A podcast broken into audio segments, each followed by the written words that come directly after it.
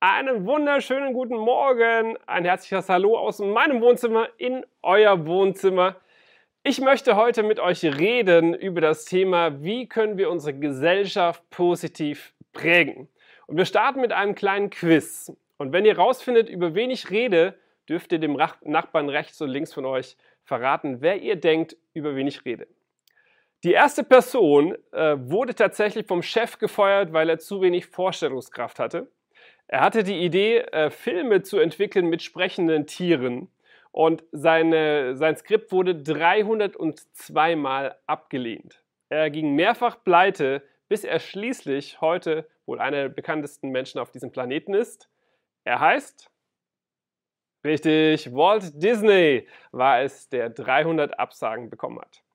Die zweite Person, über die ich euch erzählen möchte, die wollte ein Buch schreiben, um ihre Lebenskrise zu überwinden, ihre gescheiterte Ehe und äh, hat ihr Manuskript an zwölf Verlage geschickt und hat zwölf Absagen gekriegt.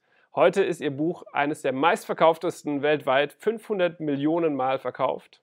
Wer könnte es sein? Richtig, J.K. Rowling heißt sie und hat Harry Potter geschrieben. Ich möchte euch von einer Band erzählen, die 1962 bei einem Plattenlabel vorspielte und sich einen Plattenvertrag erhoffte. Sie bekamen eine Absage mit der Begründung, Gitarrenmusik sei nicht in. Heute kennt sie jeder. Sie heißen, richtig, ich habe es gehört, die Beatles. Und die letzte Person, von der ich euch erzählen möchte, äh, ihre Eltern heißen Paul und Clara. Und sie haben äh, ein Kind adoptiert, als es noch sehr klein war weil sie in ihm Potenzial gesehen haben, weil sie ihm eine Chance geben wollten, weil sie sich erhofften, dass dieses Kind eines Tages Gesellschaft prägt. Heute hat fast jeder von euch ein Produkt von ihm zu Hause. Sein Name ist, richtig, Steve Jobs. Mich begeistern diese Geschichten, weil Potenzial ist manchmal versteckt. Manchmal müssen wir es finden, ausgraben. Und vielleicht kennt ihr Menschen, die unter ihrem Potenzial leben. Wie viele von euch kennen so Leute? Ihr braucht nicht die Hand zu heben, ich kann euch ja nicht sehen. Aber wie viele euch kennen solche Leute? Richtig, wir alle kennen so Leute. Jetzt nicht zu stark nach rechts oder links gucken, sonst gibt es Ärger. Aber vielleicht kennst du das, Menschen, wo du sagst, da ist eigentlich so viel mehr Potenzial drin. Und ich möchte mit euch darüber reden, wie können wir das entfalten? Wie kann unser Glaube Auswirkungen in die Gesellschaft hinein haben? Wisst ihr, in der Apostelgeschichte wird von 40 Wundern berichtet, und ratet mal, wie viele von diesen Wundern in der Kirche stattfanden. Richtig, ein einziges. Alle 39 anderen Wunder geschahen im Alltag bei den Menschen zu Hause. Sie haben ihre Gesellschaft geprägt. Nicht nur Sonntagmorgen etwas erlebt, sondern ihren Alltag geprägt. Und ich bin so sehr begeistert von diesem Thema, weil ich merke, in meinem Leben war das der Fall. Menschen haben in mir Potenzial gesehen und haben in mich hinein investiert. Und heute darf ich Gesellschaft prägen. Aber nur, weil Menschen in mir das gesehen haben.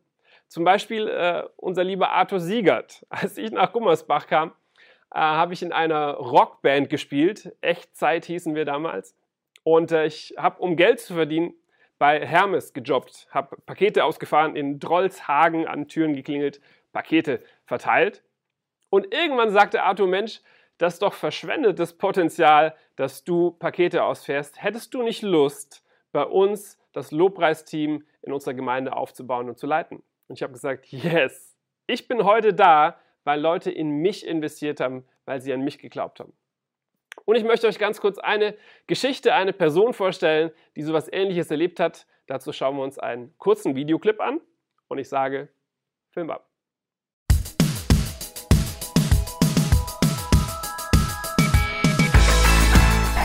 Hey, so, mein Name ist Carla, ich bin 30 Jahre alt und seit vier Jahren wohne ich in Deutschland und ich arbeite als freiberuflich Tänzerin und Künstlerin. Also Tanz ist mein Beruf und mein Beruf und auch ist, wie ich, äh, wie ich Menschen inspirieren kann oder dass meine Teil in dieser Welt. Ne? So durch Tanzen Menschen inspiriert äh, und das ist so wunderschön, weil zu tanzen, man muss etwas von, also von seinem Herz oder von sich selbst geben. Und das ist, was ich liebe, ne? diesen Kontakt mit Menschen zu haben durch Tanz.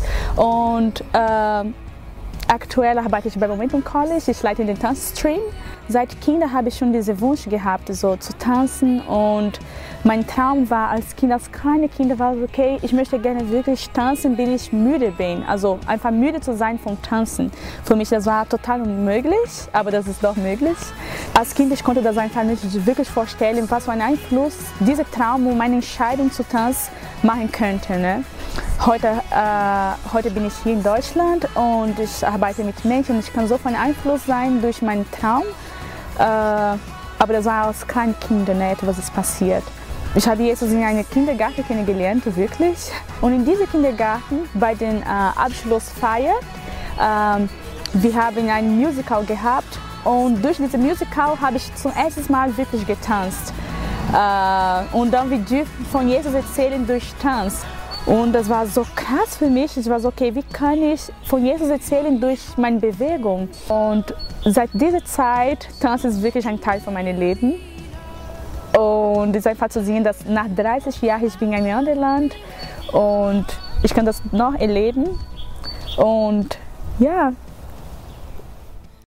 Danke, liebe Carla, für deine Geschichte. Ich möchte euch mit reinnehmen in eine Geschichte aus dem Alten Testament, aus der wir drei Dinge lernen können, wie wir unsere Gesellschaft positiv prägen können.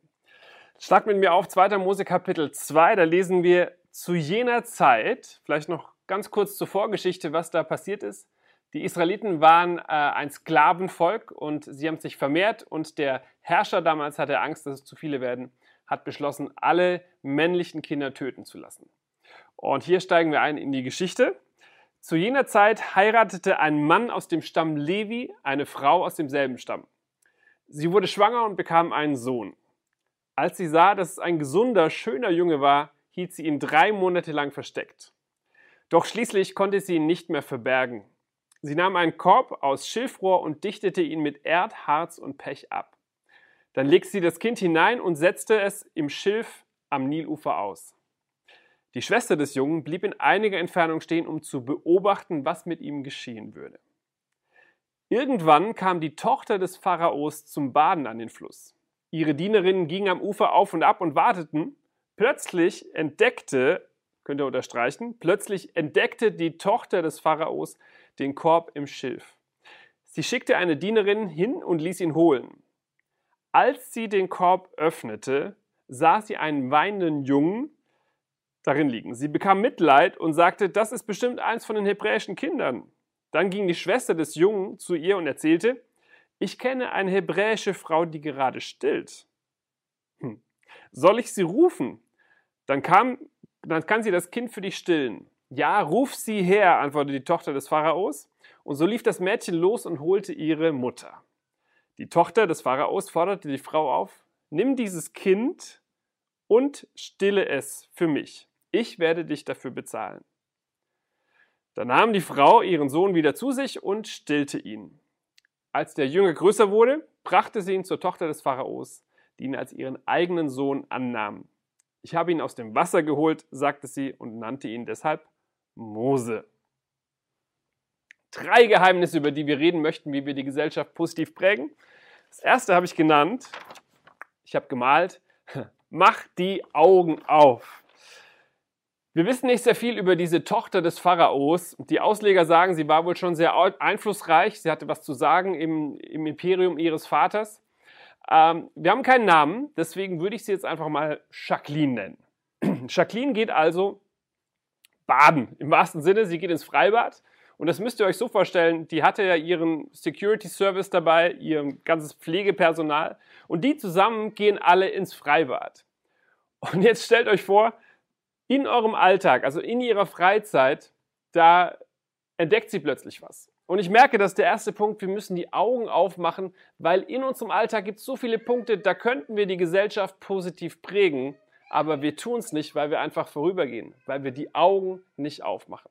Und Jacqueline macht das, sie macht die Augen auf und entdeckt in ihrer Freizeit eine Möglichkeit, die Gesellschaft zu prägen. Sie entdeckt einen kleinen Jungen, in dem sie Potenzial sieht, und sie geht die Situation an und sie zieht ihn raus aus dem Wasser. Sie geht mit offenen Augen durch den Alltag. Erster Punkt, macht die Augen auf. Zweiter Punkt habe ich genannt, macht den Mund auf. In dieser Geschichte äh, gibt es einige Leute, die den Mund aufmachen müssen und wenn sie es nicht getan hätten, wäre die Geschichte anders geendet. In diesem Fall ist es zum Beispiel die ältere Schwester von Mose. Man vermutet, sie war zu dieser Zeit ein Teenager und sie hat die Aufgabe, Wache zu stehen und zu gucken, was passiert mit meinem kleinen drei Monate alten Bruder. Die Ausleger gehen davon aus, dass diese Schwester, dass wir die später wiedersehen und dass ihr Name Miriam ist. Sie ist die große Schwester von Mose und hat später auch sehr viel Einfluss im äh, Volk Gottes in Israel. Und an dieser Stelle ist sie ein Teenager und sie muss sich entscheiden, werde ich meinen Mund auftun oder nicht. Und sie entscheidet sich, sie geht hin, sie nimmt all ihren Mut zusammen zur Tochter des Pfarrers und sagt, hey, ich kenne da zufällig jemand, die könnte das Kind stillen. Sie entscheidet sich, den Mund aufzumachen. Die Tochter des Pharaos, Jacqueline, auch sie musste sich entscheiden, den Mund aufzumachen. Ich kann mir vorstellen, dass ihr Vater nicht sehr begeistert war, dass sie hier eins von diesen Kindern, die ja eigentlich umgebracht werden sollten, vom Sklavenvolk, dass sie das einfach von der Straße holt, aus dem Fluss zieht und rettet. Ich könnte mir vorstellen, dass sie für ihren Sohn kämpfen musste. Und ich glaube, das gleiche Prinzip gilt, wenn wir unsere Gesellschaft positiv prägen wollen, dann müssen wir den Mund aufmachen dann müssen wir mehr sagen, für was wir sind, anstelle wogegen wir sind. Ich würde mir wünschen, dass wir mehr dafür bekannt sind, wofür wir sind. Unsere Worte haben eine Macht. Ich lese euch das mal kurz vor aus Sprüche 12, Vers 18. Die Worte mancher Menschen, sind wie Messerstiche. Die Worte weiser Menschen bringen Heilung. Ich weiß nicht, ob ihr das schon mal erlebt habt. Eine Geschichte aus meinem Leben, eine negative Geschichte, äh, wo es nicht so gut lief. Wir hatten einen, äh, einen großen Weihnachtsgottesdienst bei uns in der Kirche äh, und ich war ähm, verantwortlich für die Inhalte und hatte so eine tolle Idee, wie man so einen, so einen Bibeltext animiert auf dem Bildschirm erzählen könnte. Und ich habe bei der Generalprobe erst das erste Mal das Video gesehen, habe es gesehen und sagte, ach du Schande, wer hat das denn verbrochen? äh, ist das schlecht. Und in dem Moment, wo ich sage, sehe ich, wie ein Mitarbeiter vor mir kleiner wird. ich habe es verbrochen.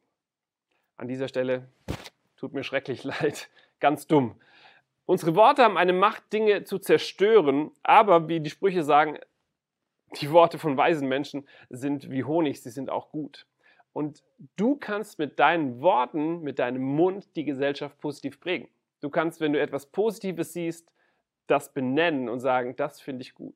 Und bei uns in der Kirche, wir haben so ein System eingeführt, wir nennen es ähm, positives Feedback oder Erfolgsfeedback, dass wenn wir jemanden erwischen, wie er etwas gut macht, dann wollen wir das aussprechen, dann wollen wir das sagen. Also erstens, mach die Augen auf in deinem Alltag, entdecke Möglichkeiten, wo du in anderen Potenzial siehst und es äh, herausholst. Und das zweite ist, mach den Mund auf, sag es. Und das dritte, macht das Herz auf.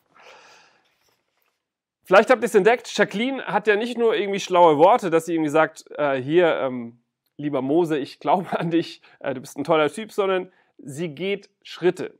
Vers 6, äh, als sie den Jungen sieht, bekam sie Mitleid. Ich glaube, das ist ein Schritt, wie wir unsere Gesellschaft positiv prägen können, indem wir wieder mehr Mitgefühl, Mitleid entwickeln.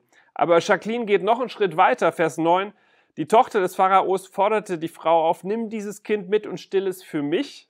Jetzt wichtiger Satz, ich werde für dich, dich dafür bezahlen. Das heißt, Jacqueline schwingt nicht nur tolle Reden, sondern ganz praktisch, sie investiert in Mose. Tatsächlich später bekommt Mose eine der besten Ausbildungen im Land. Das hat äh, Jacqueline richtig was gekostet. Sie ist bereit, nicht nur hineinzusprechen, sondern auch ihre Taten folgen zu lassen und zu sagen, ich investiere in jemanden, dass der wiederum irgendwann die Welt verändert. Und wie wir später sehen, Mose verändert die Gesellschaft grundlegend. Er befreit Israel aus der Gefangenschaft.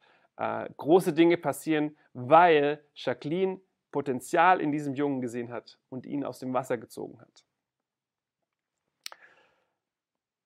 Meine Frage an dich heute ist, in wen möchtest du investieren? Wo siehst du jemanden, der Potenzial hat und wo kannst du Augen aufmachen, Mund aufmachen, Herz aufmachen und in andere Leute investieren, damit diese wiederum in andere investieren und so unsere Gesellschaft sich positiv verändert. Schließen möchte ich mit einem Bibelvers aus 1. Johannes Kapitel 4, da heißt es, wir lieben, weil Gott uns zuerst geliebt hat. Und das ist so ein Prinzip, es funktioniert nur, wenn wir zuerst von Gott geliebt werden. Und vielleicht sitzt du jetzt vor deinem Bildschirm und denkst, jo, hm, ich würde mir auch mehr Liebe wünschen für meine Familie, für mein Umfeld, für meine Gesellschaft, aber du merkst, ich habe sie selbst nicht. Und vielleicht sitzt du vor dem Bildschirm und merkst, diesen Gott, von dem wir reden, die Bibel ist vielleicht doch gar nicht so verkehrt und du möchtest einen Schritt auf Gott zugehen. Dann lade ich dich ein, ich weiß, wir sind in einer verrückten Zeit. Früher war so mit Handheben, jetzt machen wir so mit äh, Buttonklicken. Wenn du sagst, ich möchte eine Entscheidung heute treffen, auf diesen Gott zuzugehen, lade ich dich ein, jetzt im Livestream auf diesen Button zu klicken und zu sagen, ja, ich treffe eine Entscheidung und wir würden gerne für dich beten, würde gerne dir die nächsten Schritte im Glauben zeigen, wie du Gott besser kennenlernen kannst. Wir lieben, weil Gott uns zuerst geliebt hat. Jetzt habe ich zum Schluss noch den zweiten Teil von Carlas Geschichte, denn die ging weiter. Sie wiederum kann die Gesellschaft nur prägen, weil andere in sie investiert haben. Und ich bin gespannt auf deine Geschichte, liebe Carla. Also jetzt bin ich hier in Deutschland und darf ich äh, wirklich als freiberuflich Tänzerin arbeiten. Und es ist einfach wunderschön, wenn ich immer mich erinnere, wie das passiert ist, als ich kleiner war, mit sieben in einem Kindergarten in Brasilien. Äh, ich bin da äh, aufgewachsen und äh, ich habe diese wunderbare Möglichkeit zu haben, in einem Privatkindergarten zu studieren. Und das war ein christlicher Kindergarten, aber das war richtig teuer. Und das war wirklich unmöglich für mich, für meinen Bruder da zu studieren. Und äh, meine Mama hat mir einmal erzählt, dass hey Karl, gibt eine Familie in einem anderen Land, das dich wirklich lieben. Und sie konnte nicht deine Sprache sprechen, sie spricht eine andere Sprache, das ist Englisch. Sie kommt aus Amerika und für mich das hat keinen Sinn gemacht, weil ich war sieben. So, sie hat erzählt, dass sie lieben dich, sie haben einen Brief für dich geschrieben und eine so Teddybär geschickt und sie lieben dich und sie werden dich unterstützen. Und das war Compassion. Eine Familie hat, sich für mich entschieden und hat meine Bildung bezahlt, also als ich in der Kindergarten war. Und das ist so wunderbar, weil das war nur diese kurze Zeit, habe ich diese Möglichkeit gehabt, äh, in einem christlichen Kindergarten zu studieren und da habe ich Jesus wirklich kennengelernt. Äh, und Gott hat mich wirklich berufen, mit Tanz zu arbeiten.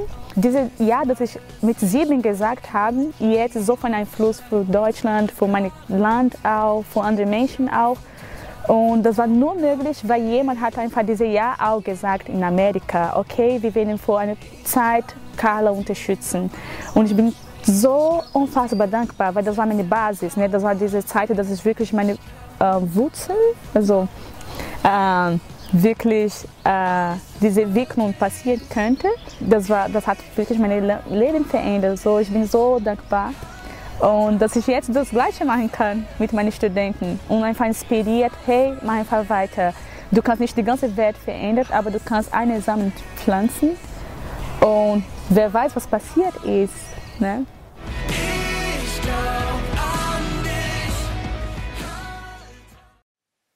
Hammergeschichte. Carla, vielen, vielen Dank fürs Teilen. So schön zu sehen, wie wir Gesellschaft prägen können, indem wir in andere Menschen investieren. Drei Dinge haben wir heute gelernt. Erstens, mach die Augen auf, entdecke Potenzial bei anderen in deinem Alltag, entdecke die Chancen, wo du Gesellschaft positiv prägen kannst.